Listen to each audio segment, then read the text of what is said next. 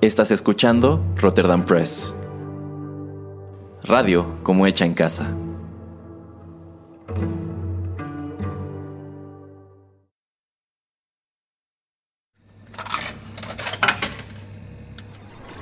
Los videojuegos han deleitado tus sentidos en la pantalla y ahora lo harán en la radio a través de su música.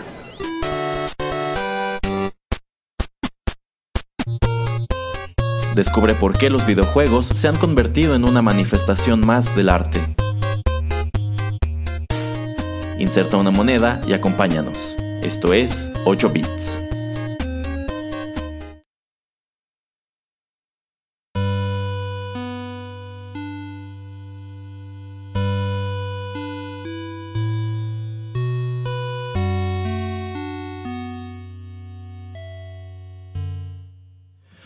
Hola amigos, ¿qué tal? Qué gusto saludarlos una vez más a través de estos micrófonos y darles la bienvenida a la emisión número 88 de 8 bits, un acercamiento a los videojuegos a través de la música. Y tengo pues no el gusto, pero ya estoy resignado a que esté aquí el señor Juanito Pereira. Tiene el honor de tenerme aquí, ¿eh? Ahora resulta. bueno, pues en esta ocasión estaremos charlando sobre un producto muy interesante, un juego que en su momento eh, fue muy popular y que a su vez se desprendía de algo que en aquel entonces era enorme. Tanto así que yo me atrevo a decir que hoy no estaremos hablando de un juego, no estaremos hablando de una caricatura, hoy estaremos hablando de todo un fenómeno. ¿De cuál se trata, señor Pereira? Pues como ya lo estás describiendo del fenómeno que fue y que pues yo creo que todavía sigue siendo DuckTales. Sí, DuckTales, esta serie animada del año 1987 producida por Walt Disney y que hasta la fecha se sostiene como uno de los títulos más exitosos que han tenido en ese rubro. Una caricatura que de hecho posibilitó un montón de cosas que vimos en la televisión en los años 90 y pues tomando en cuenta cuán popular fue, claro que esto tenía que incursionar en algún momento en los videojuegos y en lo que respecta a su videojuego específico, ya lo estaremos comentando en los siguientes bloques, es también un título muy interesante. Así que para calentar motores, señor Pereira, comencemos, comencemos con lo evidente.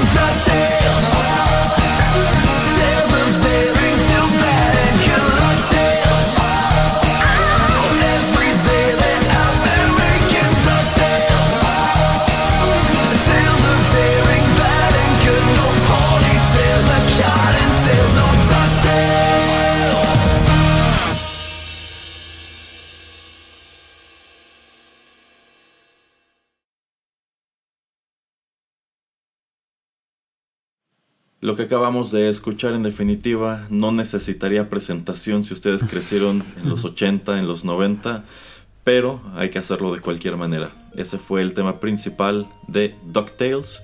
Esta es una composición original de Jeff Pechetto de 1987. Este es el tema musical que se escuchaba durante el opening y también durante los endings, pero sin la letra de esta caricatura, todo a lo largo de los años que se estuvo transmitiendo en la televisión.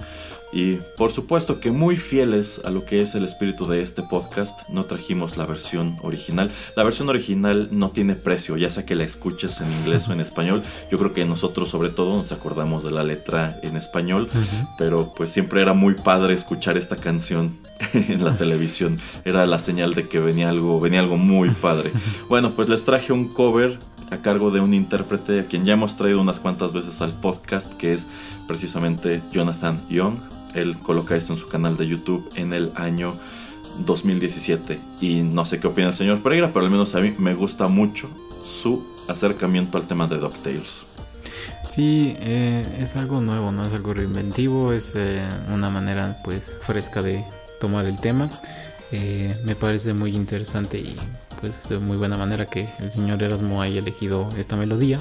Y como él ya comenta, ¿no? Sea, ya sea el videojuego o ya sea alguna de las caricaturas, pues eh, pues sí lo traslada a uno.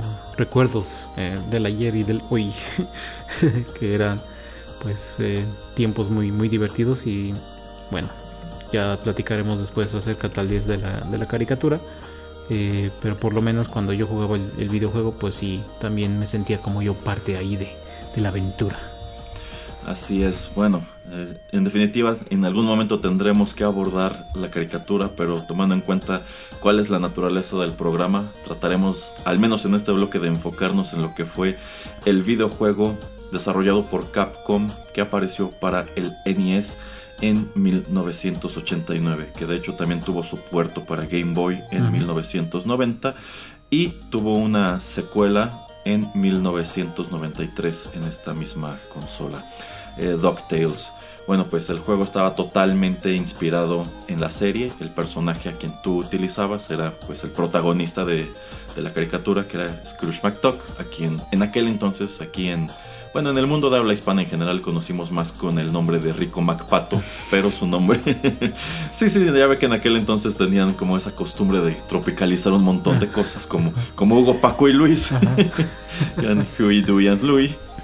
Este, era raro de hecho el personaje que conservaba su nombre como tal, porque bueno, aquí en México Mickey Mouse llegó a ser el ratón Miguelito, pero nunca le buscaron un nombre eh, pues latino al pato Donald, por ejemplo. Sencillamente era el pato Donald, Donald Duck. Nunca trató de ponerle como el pato Pepe o no sé, una cosa así. Eh, como le sucede a su contraparte, Daffy Duck, que ese sí que se convirtió en el pato Lucas. bueno, pues así también convirtieron a Scrooge McDuck en Rico McPato. Y del mismo modo que nosotros veíamos en la caricatura que este era un, este era un millonario, era también un aventurero, era una era una persona que al lado de sus sobrinos y el mayordomo y la señora Bickley y Rosita y el mayordomo y Macuac, pues siempre andaba en busca de aventuras con, ninguna otra finalidad que hacer más grande su riqueza. Y pues mantenerse como el pato más rico del mundo que constantemente estaba pues midiendo su fortuna eh, con este rival suyo que tenía que también era un pato escocés, que en español se llamaba Magnate, no me acuerdo en este momento cuál era su nombre en inglés, su nombre en inglés es una cosa rara, este, o defendiendo en su defecto su fortuna de un número de personajes que querían robarla, como los, los Beagle Boys, que aquí eran los chicos malos. o como esta otra este, bruja que... Eh, ay, mágica, se llamaba mágica. Este, bueno, pues esas eran las, esas eran las patoaventuras, ¿no? y bueno, pues nos encontramos en 1989 este videojuego que nos venía de un gran desarrollador, en el cual pues tú controlas a Scrooge McDuck a través de un número de stages en donde él tiene que encontrar, me parece que diamantes, entre otros items. Este es uno de los primeros juegos, creo, que introduce el concepto de side quests y también es uno de los primeros juegos que introduce, y yo no lo sabía, el concepto de finales alternativos. Yo no sabía que este juego tenía tres finales distintos. ¿Usted sabía, señor Pereira? No, no, no, hasta que me puse a hacer investigación de esto no, no tenía ni idea de que dependiendo de todos los tesoros y las cosas que consiguieras es que veías un final diferente.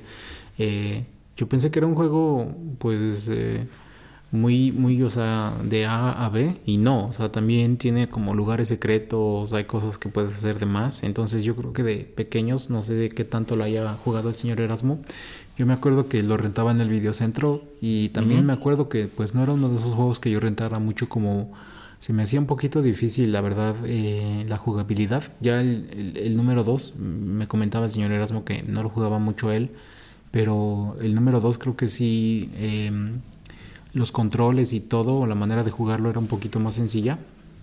Pero este y el también el primero de Chip and Dale, como que apenas medio le estaban tratando de encontrar la, manera exacta de cómo poder controlar a los, a los personajes. Eh, se me hacía súper difícil y, y, entonces como que por eso yo creo que la única vez que lo terminé eh, fue pues en lo sencillo y, y, con lo básico, ¿no? O sea, con, con lo mínimo de los tesoros. Eh, sí, sí, bueno, en este caso estos son videojuegos que nos venían desarrollados por pues por una empresa que sabía muy bien lo que estaba haciendo. Ya mencionó el señor Pereira. Bueno, es que en aquel entonces cualquier videojuego que encontraras en el NES relacionado con los personajes de Walt Disney te tenía que venir desarrollado por Capcom, que era quien tenía la licencia, y me parece que la tiene hasta hoy.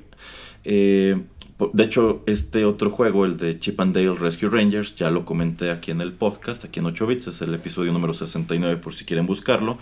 Eh, y eran juegos, pues, llamativos, o sea, sí tenían su grado de dificultad, porque bueno, Capcom tampoco se ha caracterizado nunca por hacer juegos así facilitos. Eh, pero eso sí eran juegos muy bien diseñados, con muchos colores, con gráficas muy bonitas y sobre todo, y yo siento que ese es uno de los aspectos más recordados en específico de DuckTales, por la música. Capcom siempre ha tenido muy buena música. Y pues tomando en cuenta que estos juegos eran algo así como hermanitos menores de Mega Man, pues sí, sí, era, era, muy fácil de pronto encontrarles el, el, gusto. Yo siento que si hablamos de tres títulos que vienen que me vienen a la cabeza en este momento, desarrollados por Capcom en aquel entonces con propiedades de Disney, que serían este DuckTales, que sería Chip and Dale Rescue Rangers y también Darkwing Duck. El más amigable era este, porque de entrada era un juego relativamente corto, creo que eran 7 stages, 8 stages, incluso no tenías que resolverlos en un orden específico, creo que nada más el de la luna lo tenías que desbloquear al final.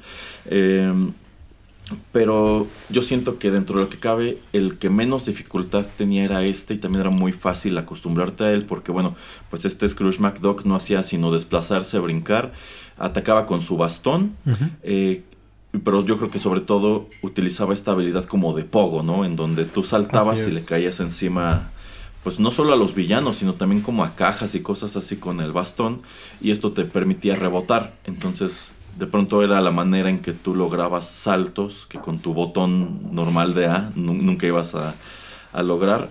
Eh, debo decir, yo nada más jugué esto en el NES como dos veces. También me lo rentaban en el videocentro, pero yo pienso que alguien debió habérselo robado del videocentro, o no sé qué haya sucedido, porque llegó un punto en que cuando íbamos al videocentro ya no lo tenían. Mm. O sea, ahí tenían todos los juegos de siempre, pero este no. Entonces yo supongo que alguien se lo robó, lo rompió, no sé, algo le pasó. Y no volví a jugarlo hasta tiempos de los emuladores, que dije, mm. siempre me quedé con la curiosidad de terminar DuckTales, porque en ese par de ocasiones, pues la verdad es que no hicimos gran cosa, es más, casi casi diría que no nos gustó. Sin embargo, yo recuerdo que este era un juego que veía mucho en la revista Club Nintendo y que conforme pasaron los años, se convirtió en algo así como un título de culto. Eh, es como de esos eh, juegos que presentó Capcom en el NES que eran de cajón, ¿no? O sea, como que tú decías, es que es Mega Man, es DuckTales, es el juego de la sirenita, que aunque no lo crean, el juego de la sirenita del NES también era muy bueno porque lo hicieron ellos. Entonces a mí me queda mucho la curiosidad de volver a jugar DuckTales y terminarlo. Me sorprende que no era tan difícil como yo recordaba y si era mucho más divertido de lo, de lo que recordaba. Y pues creo que tenía muchos valores que hicieron de él lo que en lo que terminó por convertirse un, un clásico. El segundo, debo decir, nunca lo jugué, no sé ni de qué trate. Sí llegué a verlo anunciado en la revista Club Nintendo, con gráficas y supongo con gameplay muy similar, pero en lo que respecta a videojuegos de DuckTales, el único que conocí fue este. Qué interesante que nunca se lo topó, eh, ni en ROM lo bajó el segundo. No, no, la verdad nunca tuve la curiosidad. Eh, de hecho es muy marcado que el que sí tuve fue Chip and Dale Rescue Rangers y a mi hermano y a mí nos encantaba ese juego, pero ni en el NES ni en el emulador tuvimos la curiosidad de asomar al segundo. Mire. Ok. Sí, entonces, pues este yo creo que es de los títulos esenciales de esa consola.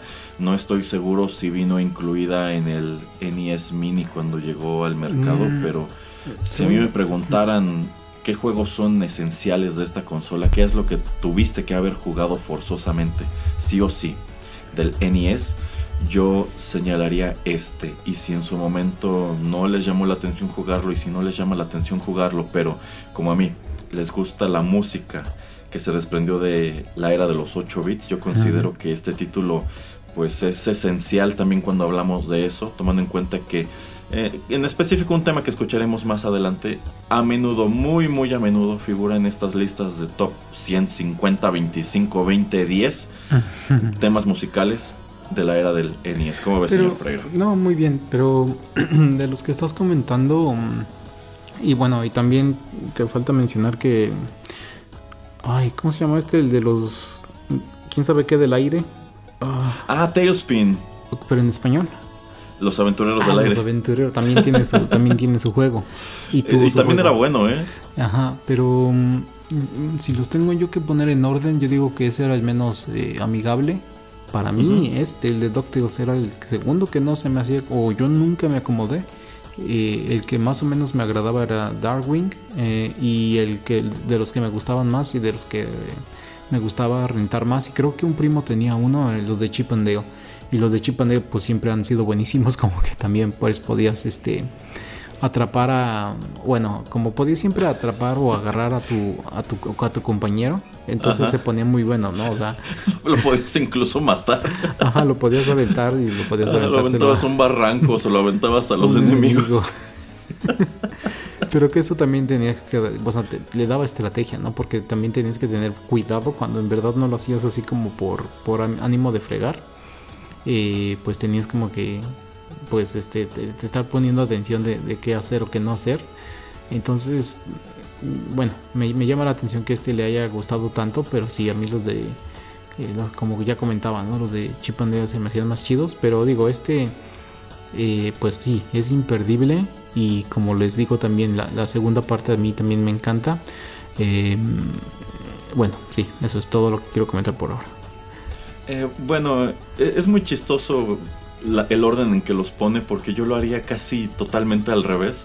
Yo diría que de esos cuatro, el que me parece más amigable es este. Y a continuación, y yo diría que están casi a la par, el de Chip and Dale, que por cierto, esto de cargar al compañero era muy útil porque mi hermano y yo pues, lo jugábamos en modo de dos jugadores. Pero si llegabas a partes en donde tenías que hacer como saltos en barrancos o en plataformas, pues para evitarte el riesgo de que tu compañero no completara el salto y te retrasara y empezaran a perder vidas, sencillamente lo cargabas y brincabas con él a cuestas. este, después pondría eh, Tailspin y por último Darkwing Dog. Cuanto me gustaba a mí la caricatura de Darkwing Dog, eh, yo no pude con ese juego, se me hacía exageradamente difícil. Ah, ok. Ya estaremos platicando otro día sobre ese aquel otro título que precisamente de los cuatro siento que también es el menos afortunado. Pero por ahora, señor Pereira, antes de continuar la charla, vamos con más música.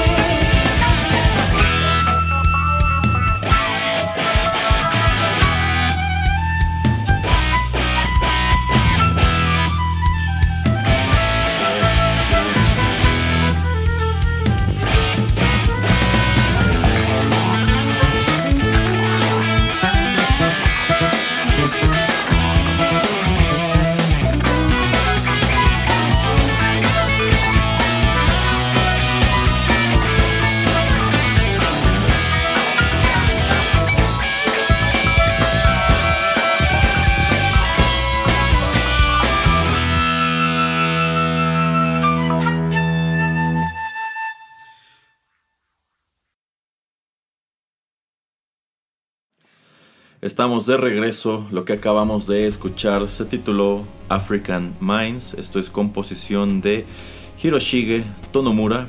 Él es el compositor de la música de este videojuego que apareció en el NES en 1989. Sin embargo, el cover corrió a cargo de Abreu Project.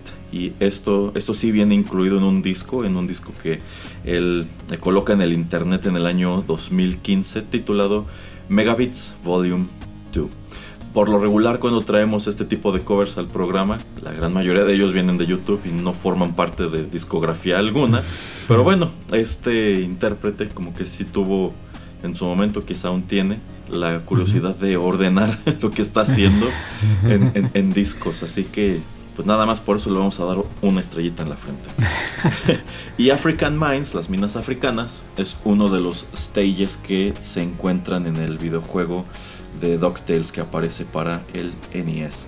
Em, ya les decía, este no es un juego lineal, este juego pues muy al estilo de lo que ocurre con Mega Man y lo que ocurría también en el juego de Darkwing, te presenta un número de stages y te permite escoger por dónde quieres empezar la aventura. ¿Quieres empezar aquí, acá, hoy se te antoja más por acá? tú, tú escógele. Y tampoco es necesario que sigas un orden como si sucedía en el caso de Mega Man que cierto orden te hacía la, vida más sencilla. Eh, y bueno, yo creo que estos stages pues nada más ver imágenes aquí que tengo abierto en Google Images es como regresarte a aquel entonces y recordar pues este sprite de, Scrooge con su con su casaca roja que de hecho es uno de los cambios que tiene el sprite respecto al original. El Scrooge de la, de, de la caricatura su casaca es azul pero este lo pusieron rojo supongo que para que contrastara un poco más con todo lo que está ocurriendo a, su, a su alrededor eh, a lo largo del juego encontrabas pues a muchos personajes que te venían de la serie. Al único que podías utilizar era precisamente a Scrooge. No sé qué tanto se hubiera beneficiado este juego de un modo de dos jugadores, pero pues tú a lo largo de este juego puedes encontrar a personajes que tú conociste en la serie como, como los sobrinos que están dispersos en, estos niveles. También puedes encontrar a Jairo Gearlus o Ciro Peraloca, como se llamaba aquí. Que es este Me encanta el nombre. Sí, es este inventor que trabaja para, para Scrooge. No estoy seguro si Gizmo aparece aquí. Aparece en el remake, eso sí, porque este juego tuvo un remake. Pero bueno, eh, digamos que está muy bien ambientado y claro que los villanos también vienen de allí. Aquí también encuentras en diversos puntos a los, a los Beagle Boys o los chicos malos, que eran estos como ladrones. Este, esta familia de ladrones que eternamente estaba tratando de apoderarse de la fortuna de, Scrooge. Y yo no me acordaba, pero se me hace muy chistoso que tenían a su mamá y como que su mamá era, la lideresa de la banda. y también este, a este rival suyo que no me acordaba de su nombre, se llama Flintheart Glomgold. Con razón dijeron, ponle magnate. pues que está compitiendo con él y poniéndole pues, toda una serie de, obstáculos, ¿no? Eh, otros niveles, pues también está el nivel, creo que del, creo que está el nivel del agua y cosas así. El Amazonas. el Amazonas también. Y yo siempre tuve la impresión, señor Pereira, de que probablemente esta cuestión de African Mines y aquí tendríamos que regresarnos a preguntarle a los japoneses que desarrollaron esto. No sé si en algún momento en la caricatura estos personajes fueron alguna mina en África, pero a mí me pone a pensar que quizá esto está, está inspirado de este en estos libros del, en este libro de las minas del rey Salomón, en esta mm, cuestión de que pues a fin de cuentas los diamantes vienen de África. sí, sí puede ser. Eh, algo que no quiero que se me olvide comentar es que eh, lo que está diciendo el señor Erasmo de que uno podía elegir cualquiera de estos niveles. Uno llegaba a una pantalla principal y digamos que tenía a los tres primos y a Rico MacPato en, pues viendo una pantalla gigante, un monitor gigante que tenía los nombres de, estos niveles. Eh, y lo bueno es que no solamente pues terminamos un nivel y ya, ¿no? O sea, como por ejemplo este de las minas africanas, eh, no es que nada más lo pudieras visitar una vez y listo, ¿no? O sea, ya no puedes, está como bloqueado o, no puedes volver a revisitarlo, sino que de hecho el juego, y por eso yo creo que tiene esos eh, finales distintos, es que en algunos de estos niveles había zonas que se desbloqueaban después de que tú ya visitabas otros niveles y hasta tenías como que derrotar a otros jefes o encontrar otras cosas en otros niveles como para poder accesar a estos otros lugares. Entonces eso también como que pues lo mantuvo muy interesante y digo, como ya estamos diciendo, tal vez nosotros éramos muy pequeños, pero yo creo que para algún adolescente o alguien que ya estuviera casi llegando a sus años 20, yo creo que esto lo así como que wow, ¿no? O sea, ha de haber sido lo más interesante y lo más chido de descubrir en ese entonces. Y me imagino que también por eso, pues muchas páginas de la Club Nintendo fue, fueron dedicadas a este videojuego por lo mismo, ¿no? De que, oye, ok, esto no es tan sencillo y aquí te podemos explicar pues lo que ha pasado y déjanos que pues este hagamos que tu mente explote un poco con todas estas cosas que han sucedido y que pueden suceder en este videojuego. Eh, sí, empezando por allí yo creo que es constatar que Capcom pues lo desarrolló con pues un gran nivel de rejugabilidad en mente.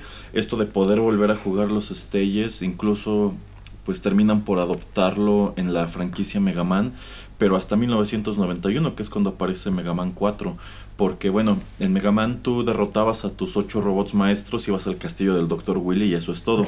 Pero si tú decías, ya derroté a los robots maestros y me gustaría jugar otra vez este stage porque me gustó, no podías hacerlo. A partir de Mega Man 4 tú puedes regresar a todos los stages porque eh, pues em, eh, allí agregaron esta cuestión de que habían ocultado items. Es decir, tú podías regresar a buscar cosas que no encontraste en su momento. del mismo modo que puedes hacerlo aquí en, en DuckTales. Entonces, a pesar de que pues no son, no son muchos stages que estoy viendo. son las minas africanas, el Amazonas, los Himalayas, Transilvania y la Luna. Son cinco nada más. Bueno, pues puedes regresar a ellos a buscar efectivamente lo que no encontraste o sencillamente explorar. Quiero sacarle más jugo, ¿no? Y pues esta cuestión de que tenía tres finales distintos Insisto, yo en aquel entonces no lo sabía. Eh, la verdad es muy chistoso ver cómo construyeron estos tres finales. O sea, como que todos están construidos sobre la misma secuencia de eventos y nada más cambian como el texto. Pero, pues bueno, es constatar que en Capcom estaban muy adelantados, muy, muy adelantados. Sí, sí, exactamente. Eso de la imaginación, pues no se sabe en esa empresa. Entonces, pues es por eso que también es una empresa de antaño y pues que se ha ganado su popularidad y su lugar en, en, los videojuegos eh, pues pues por, por, todo lo bien que hizo también en todos los noventas, ¿no? Sobre todo en, en los años noventas. Efectivamente. Pero bueno, llegado este punto, señor Pereira, creo que es indispensable hablar un poco de la caricatura que originó este juego. Uh DuckTales se transmitió originalmente entre 1987 y 1990. Está dividido en cuatro temporadas que suman un total de 100 episodios. Esta caricatura, pues digamos que vino a marcar una especie de retorno de Walt Disney a la, a la televisión como que pues tú estabas acostumbrado a escuchar este nombre y tú pensabas en estas grandes producciones animadas, pero quizá no pensabas tanto en la televisión. Sin embargo, hacia 1987 decidieron queremos regresar a la tele y pues es así que se pueden trabajar en este título que en sí no consta de tantos personajes como podríamos pensar. Yo estoy seguro que muchos de nosotros la primera vez que vimos a Scrooge McDuck en algo fue aquí fue a finales de los 80, principios de los 90. Sin embargo, este personaje en realidad aparecía en los cómics de Donald Duck desde los años 40 e incluso pues es el protagonista de uno de los especiales navideños más famosos de la televisión estadounidense, que es, pues, el cuento de Navidad estelarizado por Scrooge McDuck. Por eso se llama así el personaje y porque es el tío tacaño del, pato Donald. Ese árbol genealógico de los patos de este universo es la cosa más enredada del mundo. Lo es. Pero bueno, el Scrooge es, es el tío del pato Donald. Y es muy curioso que hayan decidido en su momento que él fuera el personaje principal de esta serie, cuando sin ningún problema pudo haberlo sido el pato Donald, pero pues este personaje incluso salía muy poco aquí. En realidad quienes llevaban esta historia eran Scrooge y los tres sobrinos, Huey, Dewey y Louie. Y bueno, pues ellos eran quienes semana con semana, episodio con episodio, tenían que abrirse paso a través de lo que les pusieran enfrente los villanos de esta caricatura. Señor Pereira, ¿qué le parecía a DuckTales? Me encantaba. Eh, sí era una de mis caricaturas favoritas. Eh, este sentido de aventura, este sentido de exploración y que pues casi casi cada nuevo episodio era un lugar diferente y pues eran cosas nuevas por descubrir. A mí pues yo creo que era una época perfecta cuando íbamos creciendo y cuando teníamos esa edad en la primaria como para ver este tipo de caricaturas, ¿no? Entonces a mí eh, pues me pareció espectacular y hasta el día de hoy si me la encuentro o me topo algún clip en internet pues lo voy a ver porque pues siento que era pues eran programas muy completos no o sea eran historias bien contadas eran historias eh, con mucho contenido y pues también chistosas que pues a final de cuentas eso es lo que quieres en una caricatura y ya como comenta el señor Erasmo pues no eran muchísimos personajes y también el número de villanos centrales pues tampoco era así como gigante entonces eso también lo mantenía pues muy, muy este, en concreto lo que estaba pasando en, en, en, la pantalla. Eh, y nuevamente, como ya comento, o sea, el, poder o la versatilidad de que cada episodio podríamos cambiar de, de lugar, em, de continente, de ciudad o, o, de lugar exótico, eso lo también pues lo mantenía muy muy fresco y eso es lo que a mí me gustaba mucho de este programa. Eh, sí, de hecho era una serie muy versátil. Yo siento que algo que le ayudaba mucho es que cada episodio era autocontenido. Esto no buscaba tener una gran contar una gran historia y tener una larga continuidad. Había los personajes que los utilizaban a discreción, cuando les servían los incluían y si no, pues había otros tantos que podían que podían jalar. Pero, pues los centrales, por lo regular, a quienes tú veías de cajón en todos los episodios eran Scrooge y sus eh, sobrinos, que bueno, en este caso en realidad son como sus sobrinos nietos, porque sus sobrinos sobrinos, el pato Donald. Eh, si alguna vez han preguntado de dónde salieron Huey, Dewey y Louie, eh, ellos también son los sobrinos del pato Donald. Bueno, es que ellos son hijos de la hermana melliza de Donald que se llama Della. No estoy seguro de que este personaje de la Doc haya aparecido alguna vez en esta encarnación de DuckTales, pero si vieron el remake, que también está muy padre y ya estamos platicando un poco más adelante de eso, allí sí aparece Della y le dan toda una historia de, pues, ¿por qué estos tres están viviendo con su tío y no con su mamá? ¿Son huérfanos o qué onda? Ah. pero, pero bueno, sí, a mí, a mí también me gustaba mucho Pato Aventuras. Eh, algo que hemos comentado pues aquí en el podcast, en otros programas, es que algunas caricaturas que nosotros recordamos con mucho cariño y nostalgia de nuestras infancias, cuando te las vuelves a topar muchos años después te das cuenta que en realidad no eran tan buenas como las tortugas ninja. Nosotros podemos decir las tortugas ninja eran algo, algo increíble, pero cuando vuelves a verlas dices, ok, la producción no era tan buena como yo recuerdo, el dibujo era medio deficiente. Shredder era un muy mal villano, era uno de esos villanos como Skeletor, este, pues muy, muy tontos y muy chuscos. Y como que sus aventuras de pronto eran medio ridículas. Y lo mismo podría aplicar para los Power Rangers y lo mismo puede aplicar para un montón de cosas. Pero la verdad es que si nos asomamos de vuelta a DuckTales, si tú te vas a YouTube o te vas a Disney Plus, no está disponible casi toda, este, y empiezas a ver estos episodios, constatas que uno, la producción era de muy buena calidad. Algo que también hemos señalado aquí es que a veces esas caricaturas ochenteras como las de Dick tenían openings muy vistosos, muy bonitos, que incluso mandaban a hacer a Japón. y la caricatura no se veía así de padre. Pero esta caricatura era muy constante en eso, o sea, era muy, estaba muy bien dibujada las historias eran buenas. Esta no era una caricatura de esas que trataban a los niños como tontos y que nada más querían pues venderles juguetes como esta que le encanta al señor Pereira, Masters of the Universe. Este, esta yo siento que era una caricatura que era como leer un libro de aventuras, ¿no? Cada episodio era, e, e, era inteligente, ¿no? no, no trataba de ponerte todo en charola de plata. Incluso yo siento que había episodios que eran genuinamente complejos o complicados. Entonces, yo siento que de toda esa barra de animación de finales de los 80 y de los 90, pues sí hay un, hay un número de productos que sí iban dirigidos a niños, pero que podían disfrutar, disfrutar por igual adultos y que nosotros ya siendo adultos podemos disfrutar igual que en aquel entonces. Uno de ellos es DuckTales y en este momento me vienen a la cabeza también Batman The Animated Series y Gargoyles, que fue la respuesta de Disney a Batman The Animated Series precisamente. Sí, sí, exactamente. Fue todo un fenómeno y bueno, es sorpresivo que, bueno, por cosas que comentaré ya después, que haya durado por tantos episodios, que no era lo más común que sucedía en ese entonces, eh, eh, por lo menos en, en, esta empresa de Disney.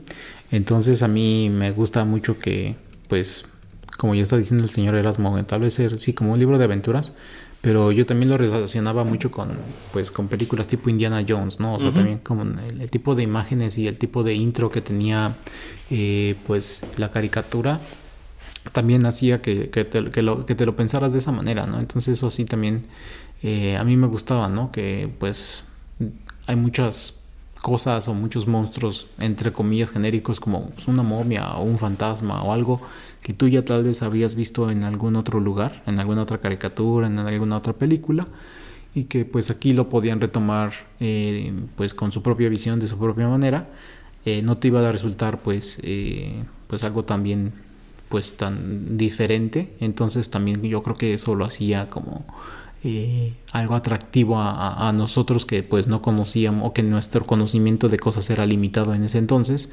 entonces pues yo decía, ah, pues a mí me gustan las momias. Ah, uy, hoy van a pelear contra una. Uh, entonces esto se va a poner bueno porque van a ir a Egipto y va a pasar esto y seguro hay una rampa y va a haber trampas y la, la, la. Entonces, como que ya también en tu cabeza también te podías generar una idea un poquito de, de a dónde iba la aventura. Eh, y yo creo que eso hacía como que te emocionaras, ¿no? Porque, uy, ya sé como que más o menos de qué va a tratar, pero obviamente no, no lo conocías al 100%. Y pues eso es lo que yo sentía, o por lo menos era lo que a mí me atrapaba en ese entonces.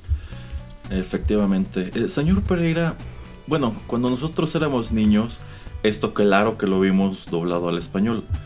Pero, ¿en algún momento ha asomado a DuckTales no. en, en, inglés? No, no, de hecho no, no. Algo que a mí me llama mucho la atención, este, precisamente de buscar clips de los episodios en inglés y demás, uh -huh. es la voz de Scrooge McDuck. Eh, digo, aquí es algo que se perdía por completo por el doblaje. Pero pues este, este señor es escocés. Y habla con un muy, muy, muy, muy marcado acento escocés wow. en, el, en, en, la versión original en inglés. Eh, de hecho, es tan marcado que de pronto es hasta difícil entenderle. o sea, hicieron un muy buen trabajo pues eh, digo, el, el, la, la, persona que hacía su voz era un actor de doblaje estadounidense, pero pues eh, se, se, forzó a sí mismo a hacer este acento muy estereotípico de Escocia y de hecho eh, el, el, otro, su, su, rival, este magnate, uh -huh. también hablaba así. Entonces, yo siento que eso es algo que se perdió mucho y sobre todo, pues tú que conociste al personaje de niño hablando normal uh -huh. y encontrártelo todo este tiempo después hablando con ese acento es es muy chistoso, al menos a mí al principio me causó un poco de ruido. Y uh -huh. es que detrás de este personaje hay, hay, un montón de historias. Por eso, por eso digo que ese árbol genealógico de los patos es, es algo muy enredado porque creo que a su vez Scrooge, uh -huh. así como Huey, Dewey y Louie son triates, me parece que él también tiene dos hermanas mellizas que no salían aquí pero salían en los cómics porque DuckTales también tuvo cómics. No sé si a usted le haya tocado ver estos cuentitos de Editorial Vid que vendían en los kioscos cuando éramos niños. Si me apuras y si me pongo a buscar, tal vez debo de todavía hasta de tener algún par de ellos, ¿eh? Órale. sí, bueno, yo, yo, yo, al menos la que tenía, porque ocasionalmente me la compraban, era esta como revista de pasatiempos de Disney, que por lo regular incluía un pequeño cómic No precisamente de DuckTales, podía ser de cualquier cosa, pero allí siempre, ya fuera una, un laberinto, ya fuera una sopa de letras, este, ya fuera algún, alguna actividad como estas de encuentra las diferencias entre las imágenes, pues siempre estaban un montón de personajes de estos. Y como en aquel entonces DuckTales era enorme, casi siempre ibas a encontrar por allí mínimo a Scrooge o a sus sobrinos. Mm, ok. Entonces, sí. cuando, ajá. Sí, sí, o sea, todavía me acuerdo de, no, de que también, o sea, como que te, trataban de atrapar en, por varios lados este tipo de, de, de pues, de productos. Eh, lo que no me acuerdo, y a ver, usted dígame, no, no me acuerdo nunca haber visto, yo creo que sí existían, tal vez a mí nunca me llamaron la atención juguetes de, de, de Pato Aventuras. la verdad no, no me acuerdo haberlos visto si es que alguna vez llegaron a México. Eh, porque no, pues no me acuerdo así que yo haya dicho, ah, pues quiero una figurita o algo por el estilo. No estoy seguro, ahora que lo menciona yo tampoco recuerdo haber visto, por ejemplo, un muñequito de Scrooge McDuck. Yo lo sí recuerdo haber visto hace muchísimos años, pero es que también es algo un poco genérico. Eran muñecos de peluche de los sobrinos de Hugo, Paco y Luis. Eh, pues, eh, y bueno, también de, de, Donald, pero así como tal, una línea de juguetes que se derivara de DuckTales, no estoy tan seguro. O sea, aquí en México yo siento que hablar de algún producto extra relacionado con este título, la gran mayoría de nosotros yo creo que mencionaremos este juego que nos tiene aquí haciendo este programa y hasta allí y también la película, pero esa quiero que la comentemos en el siguiente bloque, así que esa es una gran curiosidad como pues siendo esto tan grande y es que en serio DuckTales a Disney le significó muchísimas cosas y sobre eso quiero que platiquemos en el último bloque eh, pues que no hayan tenido la perspicacia de tener una línea de juguetes. Y si la tuvieron, al menos aquí en México pasó totalmente desapercibida, creo yo. Pero bueno, vamos con otro tema musical, señor Pereira.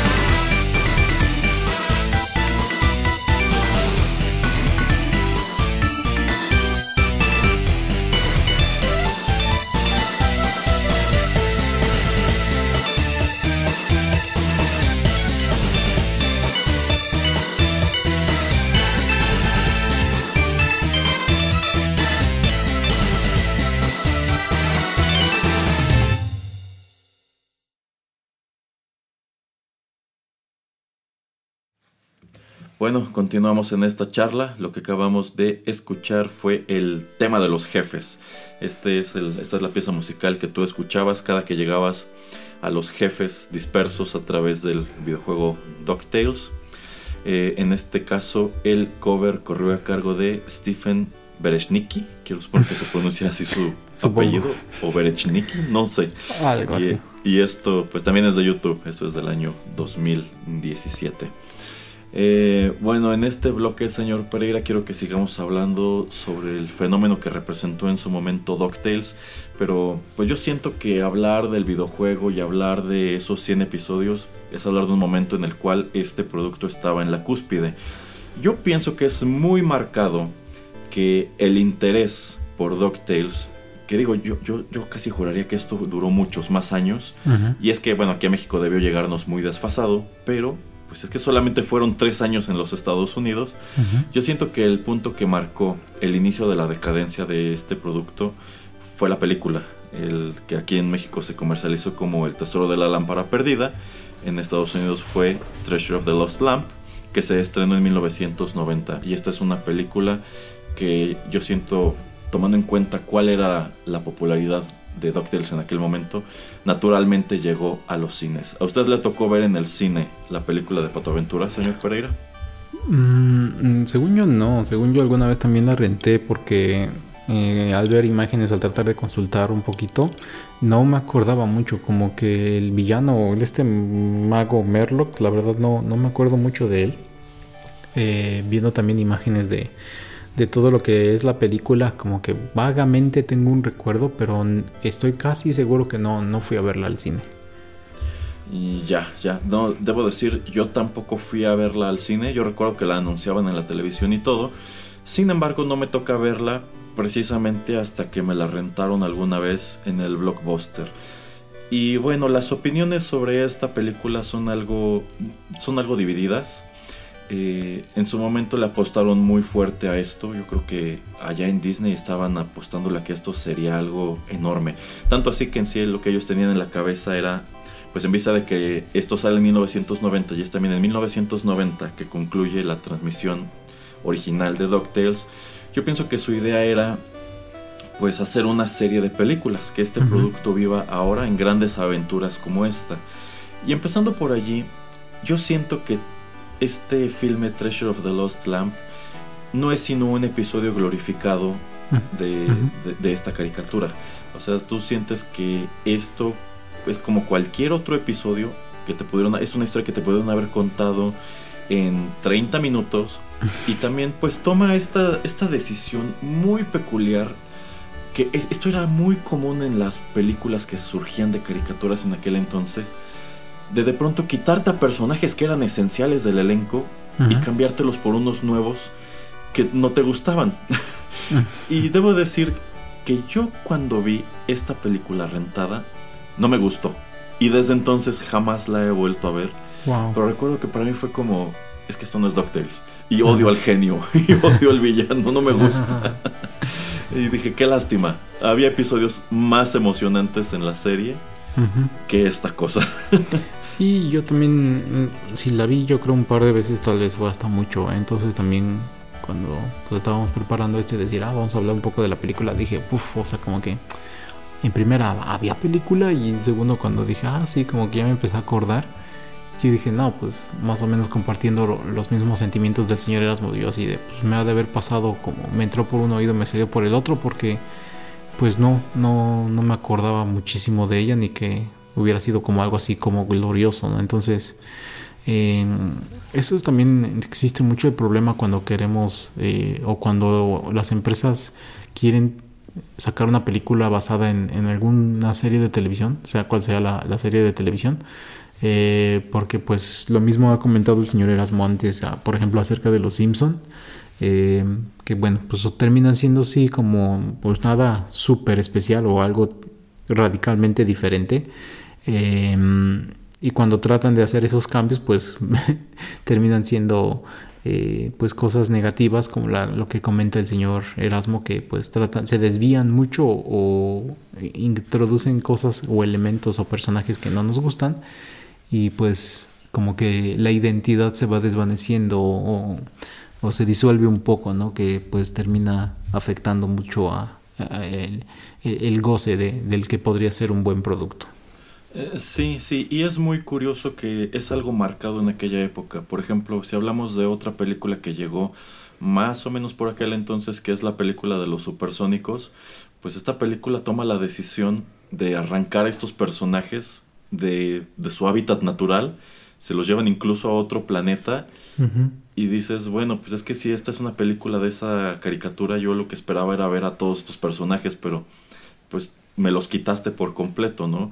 O también la película de los Transformers, que estaría muy interesante otro día sentarnos a platicar sobre ella, que para mí para mí como niño fue una tremenda decepción, así para mí fue una bofetada en la cara que mataran a Optimus Prime en esa película. Traumatizó a muchos niños. Porque para mí los Transformers eran Optimus Prime. A, mí, no me interesa Rodimus y no me interesan todos estos cochecitos horribles alrededor de Optimus. Yo quiero ver a Optimus, ¿por qué lo mataron? Exactamente. Sí, sí, sí, entonces, bueno, nada más como para redondear eso, ¿no? O sea, no quería que, de hecho, no, por adrede no, no comenté la de Transformers por todo esto. Pero también, o sea, también era otra, otra propiedad que, que, pues resulta, eh, pues, que termina siendo lo mismo, ¿no? Trata de hacer algo impactante que yo creo que para los niños, pues, te puede, pues sí, le puede hasta haber resultado traumatizante, ¿no? Que maten a tu héroe. Efectivamente. Y hablando de la película y de episodios dentro de la serie que creo que eran mejores que la película, no sé si usted ubique. Bueno, es que algo chistoso de DuckTales es que. Eh, pues si cada episodio era autocontenido, pero como que ocasionalmente decidían presentarte algo un poco más especial. Una historia que podía abarcar dos, tres y hasta cuatro o cinco episodios. Esto no era muy común y yo creo que sobre todo por eso me acuerdo mucho de una aventura que en este momento no me viene a la cabeza cuál era el título en inglés, pero en español lo traducían como este, La busca del Valle de los Soles Dorados y en esta... Este era un arco que comprendía, insisto, como cuatro o cinco episodios. Más adelante, al menos allá en Estados Unidos, llegaron a comprimirlos en una... Bueno, a presentarlos en un solo videocassette, como si fuera también una suerte de película. Y bueno, esta era una aventura en la cual, de hecho, aparecía un elenco extendido de personajes. Eh, ocurrían muchas cosas. Era de esos pocos en donde aparecía el pato Donald. Y es que esta aventura era incluso como una especie de historia de origen de este universo, en donde tú descubres que si Huey, Dewey y Louie están viviendo con eh, Scrooge es porque Donald va y se los enjareta en vista de que Donald se va a enrolar en la marina. Y, y Scrooge se lleva pues muy, muy a la fuerza a, los sobrinos y también a la, a la, otra niña y a la, a la señora Bickley creo que también al mayordomo. Se los lleva a buscar el Dorado. Aquí no le dicen el Dorado, pero claramente es, es, eh, algo inspirado en la leyenda del Dorado. Y en el camino les ocurren mil cosas. Eh, de hecho, me parece que también hay un cazador que los va siguiendo y termina jugando un papel muy importante en esa aventura. Y bueno, yo recuerdo que esa, esa parte de la serie me gustaba mucho porque ocurrían mil cosas, era muy interesante e incluso para mí se sentía como una suerte de, de RPG. Como que era una historia que se iba construyendo poco a poco y todos los personajes coincidían en un acto final que culminaba precisamente en esta ciudad que está hecha, que está hecha de oro. Y pues también representa mucho crecimiento para el personaje de Scrooge porque pues él termina por elegir a la familia por encima de las riquezas. Entonces, en su momento para mí hubiera funcionado mil veces más que me presentaran esos episodios condensados como una película que lo que fue como tal la película de Doctel. ¿Se acuerda usted de algo de esto, señor Pereira? Era donde salía este villano con un bigote todo largo. Sí, sí, sí, sí, sí, me acuerdo. Y también medio me estoy acordando ahorita de estas monedas y todo eso. Y, Ajá, cuando este. Ajá, que en este lugar es como un foso. Eh, y efectivamente hay una especie, pues entre monedas o como, como soles, que son gigantes y están hechos de oro macizo. Y pues el chiste de, de, viajar a este lugar es porque quieren ese oro y ese oro incluso termina derritiéndose y perdiéndose. Sí, sí, sí, sí, exactamente. Y según yo en algún punto, o creo que ya hasta el final es cuando este piso se está desde, este, se empieza a caer y entonces es cuando corren. Eh, que aparece en el opening. Ajá, ajá, exactamente. es cuando Scrooge y el del bigote van corriendo en este, en esto, en este suelo, como que los adoquines se van cayendo. Pero cuando ellos saltan y se, y se agarran de, de este borde, Detrás de ellos se ve un resplandor y ese resplandor, según yo, es el oro que ya se derritió. Ya, ok, ok. Sí, voy a tener que volver a ver toda la serie porque sí, Me, me, acuerdo más o menos, pero no, no exactamente. Eh, debo decir que cuando contraté el servicio de Disney Plus, una de las primeras cosas que busqué fue eso. Y es que ustedes pueden encontrar casi todo DuckTales, esta serie de los 80-90 en ese servicio. Pero esos episodios no están allí, señor Pereira. ¿Cómo que? sí, para mí fue así como que, oh, gran tragedia. Uh, Esta plataforma se supone que me tenía que dar la oportunidad de volver a ver eso todos estos años después y no se pudo. Y no está en YouTube. Y lo he buscado mil veces, ¿eh? Y nunca lo he encontrado. Pero es que ya sabe que también en, YouTube Disney es aquí como los tiene súper presionados. Entonces hay cosas que si en verdad no quieren que estén ahí, nunca las van a estar. Pero sí estoy viendo que en inglés se, llamaba The Treasure of the Golden Sun o The Golden Sons. eh, qué raro que no estén ahí en, Disney. Se me hace de lo más loco porque era una de las historias pues hasta más chidas, más interesantes como ya comentabas que se expande a través de varios episodios y a mí sí, o sea, acordándome sí, sí me acuerdo que me gustaba mucho. Qué raro. Sí, sí, eso, eso es curioso. Digo, ya tiene rato que no he vuelto a checar, a lo mejor ya apareció. Eh, ¿Sabe qué otro episodio me gustaba mucho? Eh, bueno, pues uno de los personajes más recurrentes era precisamente Jairo Gearlus, eh, que era el, inventor. Pero pues este inventor tiene la peculiaridad de que sus creaciones casi nunca funcionaban o terminaban siendo contraproducentes. Y como que él siempre se sentía decepcionado de sí mismo. A pesar de que él es el que termina por crear este otro superhéroe que es eh, Gizmo Doc. Pero hay un episodio, y es que tú también veías pietaje de ese episodio en el opening, cuando por algún motivo él es arrojado al medievo. Y pues se viste de que es un inventor en el medievo, sus ideas pues sí, este, llaman mucho la atención y se empieza a convertir en un tipo admirado. E incluso empieza a participar en justas, que es, el pietaje que tú ves en el, en el opening, que él está apoyando su lanza en una rueda para que así pueda dar más fácil en el blanco, ¿no? sí, sí, sí, sí, sí me acuerdo, me acuerdo mucho del inventor, a mí me gustaba mucho. Eh, ¿Cómo se llamaba este? El robot. El robot me gustaba, o el que usaba como traje de robot. Eh, a Gizmo Doc es que, bueno, según yo, ese personaje también venía de alguna otra propiedad de Disney. Eh, eventualmente introducen a un personaje aquí en DuckTales que se convierte en el, en el contador de, de Scrooge. No me acuerdo cómo se llamaba el personaje. Ok. Pero este contador era como un perdedor. Eh, que vivía en, un trailer park y vivía con su mamá y su mamá era creo que una señora que se la pasaba todo el día viendo televisión. Ok. Pero eventualmente él se convierte en este superhéroe Gizmodoc, no sé cómo le dijeran, no, recuerdo cómo le dijeran en español. Este, que era el que, el que tenía una como armadura blanca y una rueda. Y pues tenía muchos gadgets como el inspector gadget. Ya. Sí, sí, sí, sí, sí. También me gustaba mucho ese personaje. Sí, y según yo, a veces también aparecí. Eh, ay, se me está viendo. ¿Cómo se llama el piloto? El Macuac. Ah, me encanta también. Sí, sí, sí. O sea, es que todos me, me gustaban mucho, pero tienen también muchísimo tiempo que no, no me pongo a ver un episodio. Ya voy a tener que robarle el password al señor Erasmo para poder este, ver otra vez Disney Plus. Pero no, sí, o sea, toda la serie yo me acuerdo que por lo menos en ese entonces me, me gustaba muchísimo. Estoy seguro que, si la empiezo a ver otra vez, me la termino en. la voy a acabar en unas semanas, los 100 episodios. sí, sí, la verdad.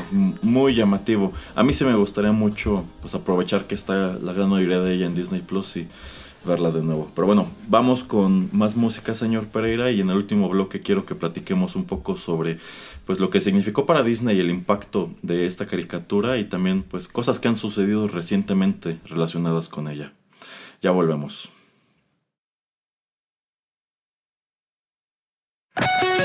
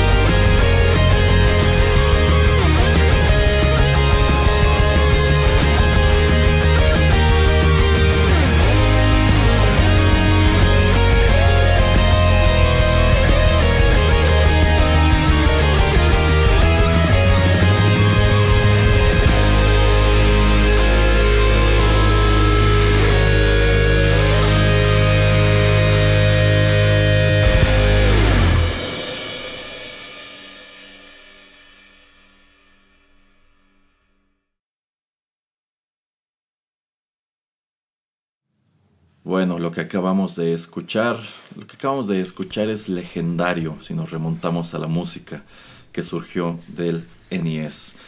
Esto se tituló The Moon. Esto corrió a cargo de el intérprete Dead El Rey, me parece que se pronuncia así su username, y este es un cover que él realiza en el año 2012. Y bueno, The Moon es uno de los temas musicales más queridos de toda la biblioteca del NES si nos remontamos a las listas de favoritos, este aparecerá sí porque sí. Y de entre todos los covers que hay en YouTube, en los distintos géneros que se les puedan ocurrir, yo considero que uno de los mejores es este. Porque, híjole, como que captura mucho de lo que tú escuchabas en la composición original en sus miserables 8 bits y lo traslada pues a esto que acabamos de presentarles que la verdad está padrísimo.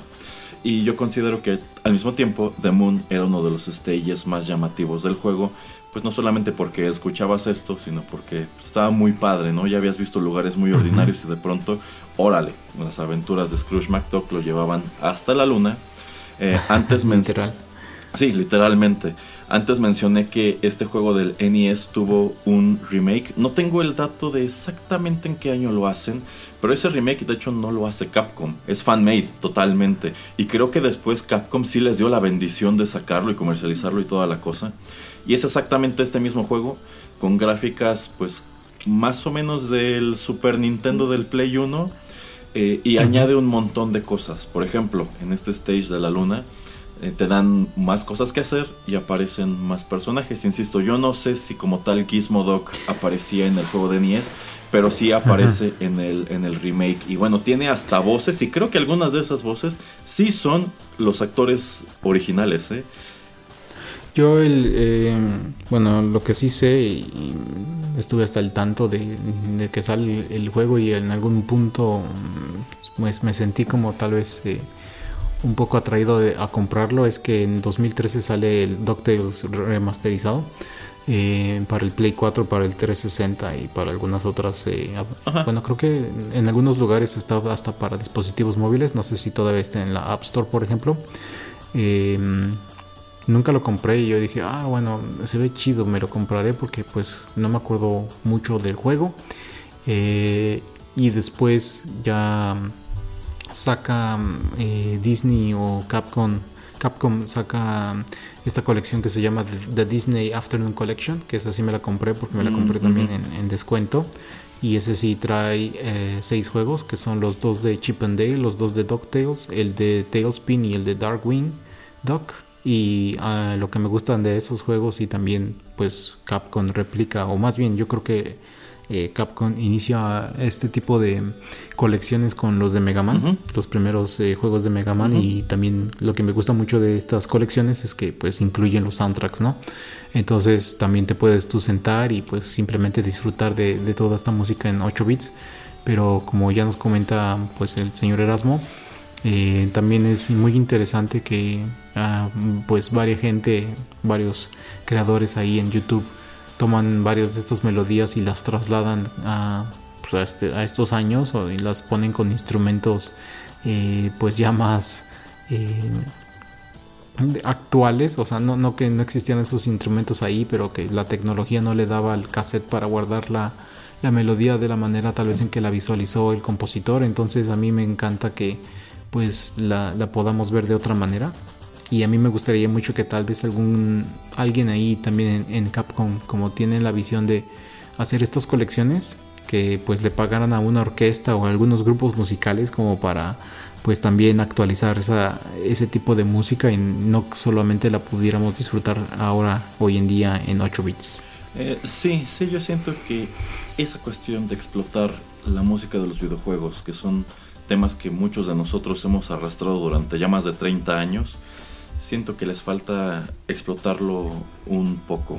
De hecho, en, su momento, por ahí está volando en algún lugar del internet un álbum, eh, pues como tributo a la música de Mega Man que es oficial de Capcom, ellos lo produjeron.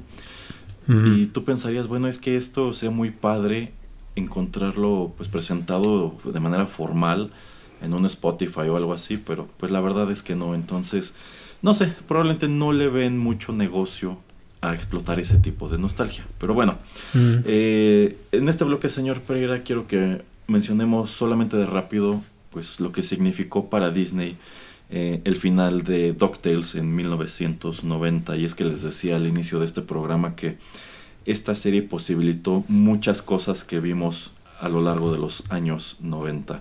Y es que la verdad sea dicha, sin DuckTales, sin este gran éxito que aterrizó Disney en la televisión allá en los Estados Unidos, no habríamos tenido una barra de pues de caricaturas muy populares, también muy memorables, como lo fueron precisamente Chip and Tail Rescue Rangers, como lo fue Tailspin, como lo fue Darkwing Duck y también eh, Goof Troop, que bueno, estas caricaturas fueron grandes o pequeñas, dependiendo cómo lo veamos.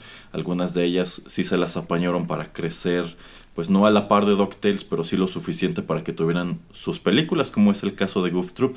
Mientras que DuckTales solamente se las apañó para tener una sola película. Goof Troop tuvo, tuvo dos de ellas. Y las dos son, pues son, son, son productos muy de su época. Pero aquí lo que me parece muy curioso, señor Pereira, es como, pues esta serie que fue tan popular, y que partió de personajes que no eran muy conocidos o estaban muy olvidados en aquel entonces como Scrooge McDuck, se las apañan para hacer viables a personajes que del mismo modo estaban ya muy perdidos o tenían mucho tiempo que no utilizaban en nada, como fueron precisamente Chip and Dale, que creo que llevaban en la congeladora como 20 30 años, como mm, es eh, Tailspin que retoma al oso Balú, que únicamente habíamos visto en la película del libro de la selva. Aquí también retoman a otros personajes que ven de allí, como es el rey Louis, como es este, la serpiente K. Eh, y también pues Goofy o, o, Tribilín que termina teniendo su propia serie de, de, Goof Troop y que al menos a mí sí me gustaba, a mí también me gustaron mucho las películas en su momento. Y pues el pariente más cercano que tenemos a DuckTales, porque digamos que este sí es un producto 100% original que se deriva de aquí, este es como su primo, que es eh, Darkwing Duck, en donde incluso encontrabas a personajes que venían de acá, como eran Maquack y también Gizmo Duck. Eh, ¿Qué le parecían estas caricaturas, señor Pereira?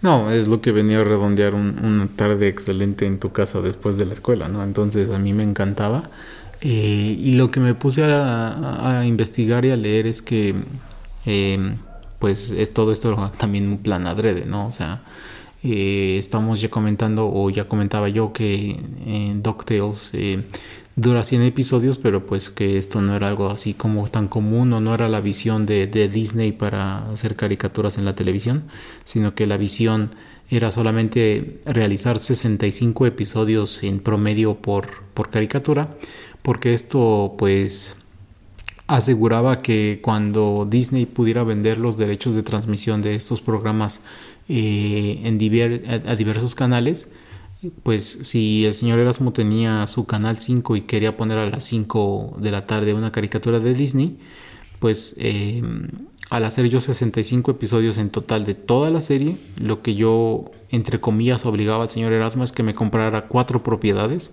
porque 65 episodios son 13 semanas en total. Entonces, eh, como, me, como el año tiene 52 semanas, pues a fuerzas necesitas cuatro propiedades como para enseñar todo lo que tiene que ver con eh, de principio a fin con una caricatura en específico. Entonces también ese modelo de negocio se me hace muy interesante, pero a la vez eh, se me hace un poquito triste y un poquito como que egoísta porque pues si había propiedades que podías explorar o explotar más, ¿por qué no dejarlas correr por mucho más tiempo, no?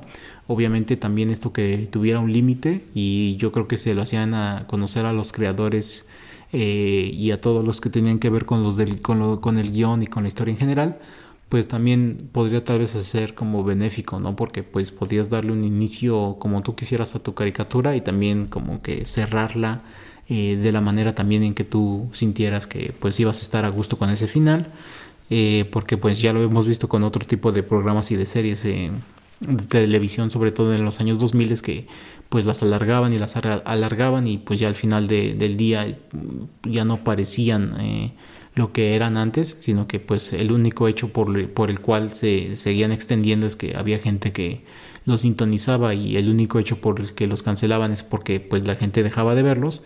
Entonces que una serie pues esté muy definido su, su, su tiempo que va a estar corriendo o el número de episodios que va a tener, pues yo lo veo entre bien y entre mal, pero pues generalmente pues lo veo más por, por el lado positivo. Y es muy interesante ver cómo se ha transformado la industria, bueno, la televisión como tal. Eh, cuando hice aquel programa sobre caricaturas, ese número de 65 episodios lo mencioné muchas veces porque era pues el, lote estándar de que tú le dabas a una, a una animación porque efectivamente esto te permitía presentar un episodio nuevo de esta serie eh, cada sábado, cada domingo, durante un año. Entonces con esto tú tenías enganchado al público y todo ese tiempo puedes estarle vendiendo cosas a través de los comerciales. Pero efectivamente tú no solamente ibas y comprabas DuckTales, pues tú estabas obligado a comprar a lo mejor otras dos, tres, cuatro caricaturas. Es como cuando platicábamos sobre este show que le encantaba al señor Pereira del Super Mario Brothers Super Show. Yo creo que pues Dick te enjaretaba de paso Captain N, ¿no? Entonces alguna de las dos te tiene que pegar, pero me tienes que comprar las dos. No puedes comprar solamente una. Y alguna te servirá para reruns, la que sea popular. Tú la usas de relleno para tus tus días entre semana en la mañana, qué sé yo, ¿no? Entonces, eh, actualmente, si nosotros vemos series, pues no solo live action, sino, también animadas que debutan en Netflix, en Prime, etcétera, si te dan 13 episodios, te están dando mucho y se están arriesgando.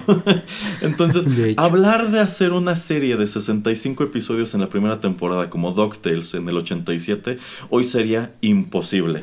Y es tan imposible que, de hecho, ahora que salió el, remake de esta serie, en el año 2017 Disney toma la decisión, en su momento un poco polémica, de revivir este título, de relanzarlo, no como, no como secuela como ocurre con los Animaniacs, sino es un reboot completo de, de DuckTales, el cual llega pues al Disney Channel, que en ese punto creo que ya no se llamaba Disney Disney, Disney Channel, creo que era XD o algo así. Ajá, XD. Ajá, y este, pues bueno, es retomar este mismo concepto. No sé si el señor Pereira ya vio el remake de DuckTales.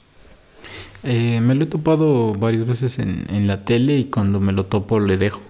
Eh, no lo he seguido así mm, de principio a fin, me gustaría hacerlo, pero por lo menos cuando lo veo, al principio cuando vi avances yo dije, híjole, la verdad como que no, no me está convenciendo mucho, pero ya después que me puse a ver algunos episodios, cuando te digo me los topaba, le dejaba, porque sí se me hacían interesantes, se me hacían chistosos. Eh, y pues me hacía acordarme un poquito de lo que era antes, ¿no? De lo cuando yo lo veía de niño. Entonces sí, sí, sí me parecen muy, muy agradables, la verdad. Eh, bueno, nosotros sí empezamos a ver el remake en Disney Plus. Más que nada porque al principio, cuando recién salió Disney Plus, no tenía mucha oferta de cosas nuevas. Eh, y debo decir que yo empecé a verlo con muchísimo escepticismo, porque lo primero que pensé, esta va a ser una versión este, súper contaminada de corrección, de corrección política de lo mismo que yo ya vi todos esos años atrás. Y sí un poco, pero no lo suficiente como para que lo eche a perder. El dibujo es muy distinto, es un dibujo considerablemente más moderno, o sea, esto evidentemente sí está pensado como para los dos mercados, para quienes vieron el original, pero también para niños que ellos quieren que se queden enganchados con esto. Eh, pero me gustó mucho cómo elaboraron sobre el concepto. De entrada, esta nueva serie no tiene un opening extenso y súper deslumbrante como el de la serie original. De hecho, no escuchas la canción completa, es solamente un muy, muy, muy pequeño fragmento. Los episodios incluso son un poco más breves. Eh, cada episodio debe durar máximo 20 minutos. Y es un, es un reboot total. O sea, esto es como empezar de cero. Hay un número de personajes que no regresan a este remake, entre ellos el mayordomo. Aquí la señora Bickley ah, cumple las dos funciones como de ama de llaves y es como la asistente personal de, Scrooge. No se menciona en ningún momento que sea su sirviente, porque hoy no puedes decir que nadie es el sirviente de nadie. Este, Sale considerablemente más el pato Donald, al menos en los primeros que serán 10, 15 episodios, lo ves, lo ves mucho. No es como en, la serie original que aparecía solo de vez en cuando. Transforman también considerablemente a los sobrinos y también a Webby o Rosita. Les dan como que otras personalidades y también les dan más cosas que hacer. Introducen nuevos villanos, introducen aventuras que tienen que ver con cosas ya más contemporáneas. Por ejemplo, hay un este hay un personaje que es una especie de amalgama entre Mark Zuckerberg y Steve Jobs. es un, un, empresario joven que es muy rico y se hizo rico muy rápido y Scrooge y este y su rival, este magnate, lo odian. Porque mientras que ellos pues dedicaron toda su vida a amasar su fortuna, él se hizo rico muy rápido con un invento que a ellos les parece muy tonto y muy insignificante. Entonces, eh, también aparecen considerablemente más personajes que vienen de otras propiedades de Disney. Este complicado árbol genealógico de los patos, aquí como que puedes armarlo un poco más fácil porque pues tienen apariciones ocasionales. Por ejemplo, insisto, la, la, mamá de los trillizos, la hermana de Donald, sí aparece en esta serie, sí te explican por qué, les por qué le deja este, a estos niños a su, a su hermano y dónde ha estado todo este tiempo. Eh, entre otras cosas, o sea, son 69 episodios, es precisamente en 2021 que concluye, que concluye la serie, este, pero no sé, o sea, no es lo mismo, pero no por eso está mal. Y a pesar de que sí hay muchas cosas que son políticamente correctas. Por ejemplo, yo me acuerdo que los trillizos tenían este amigo que era un gordo, que era como, como su amigo gordo perdedor. Aquí no pueden tener un amigo gordo perdedor, pero sí tienen un amigo nerd, porque ahora es cool ser nerd. este, está padre. Y de hecho también tiene, bueno, esta nueva serie comparte continuidad y sirve incluso como una suerte de historia de origen de Rescue Rangers y también oh. tiene sus crossovers con Darkwing Duck. En su momento se, se barajó la posibilidad de que hicieran una nueva serie de Rescue Rangers que derivara como spin-off del remake de DuckTales, pero al menos hasta hoy no ha sucedido. Pero a mí sí me gustaría, y sí me gustaría que a lo mejor retomaran otra vez a Rescue Rangers a partir de esta nueva versión que presentaron aquí. Y también me gustaría mucho que retomaran a Darkwing Duck, que yo siento que es un personaje que no fue muy afortunado en los años 90, pero si lo tratan como trataron DuckTales aquí, yo siento que podrían darle un segundo aire.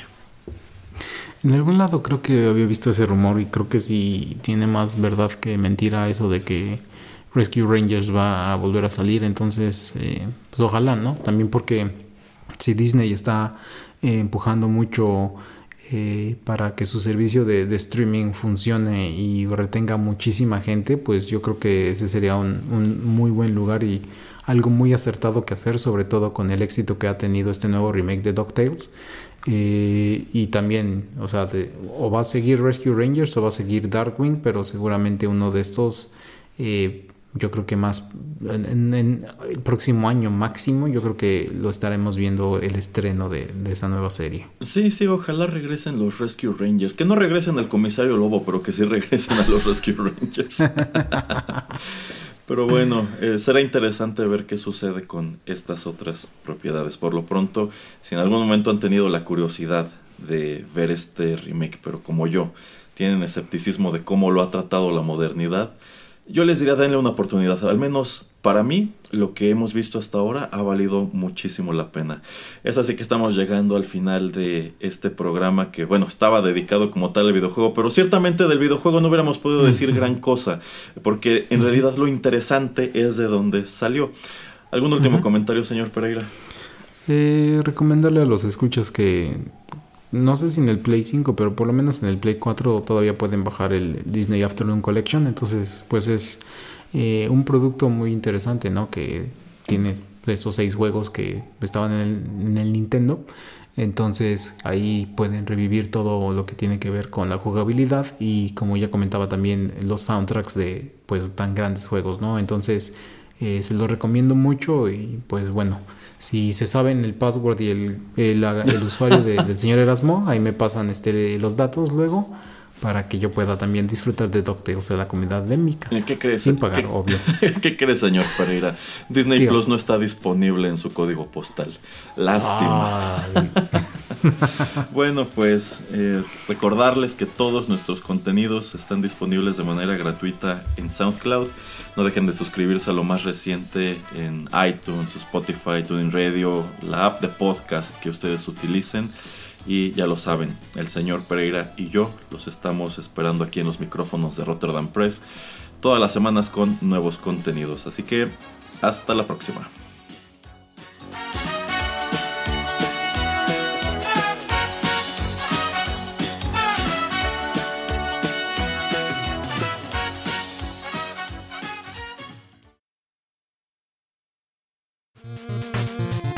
El tiempo se ha agotado, pero te esperamos la próxima semana en una emisión más de 8 Bits, un programa de Rotterdam Press.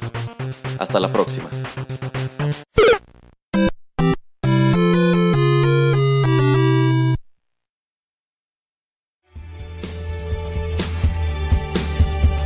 Estás escuchando Rotterdam Press.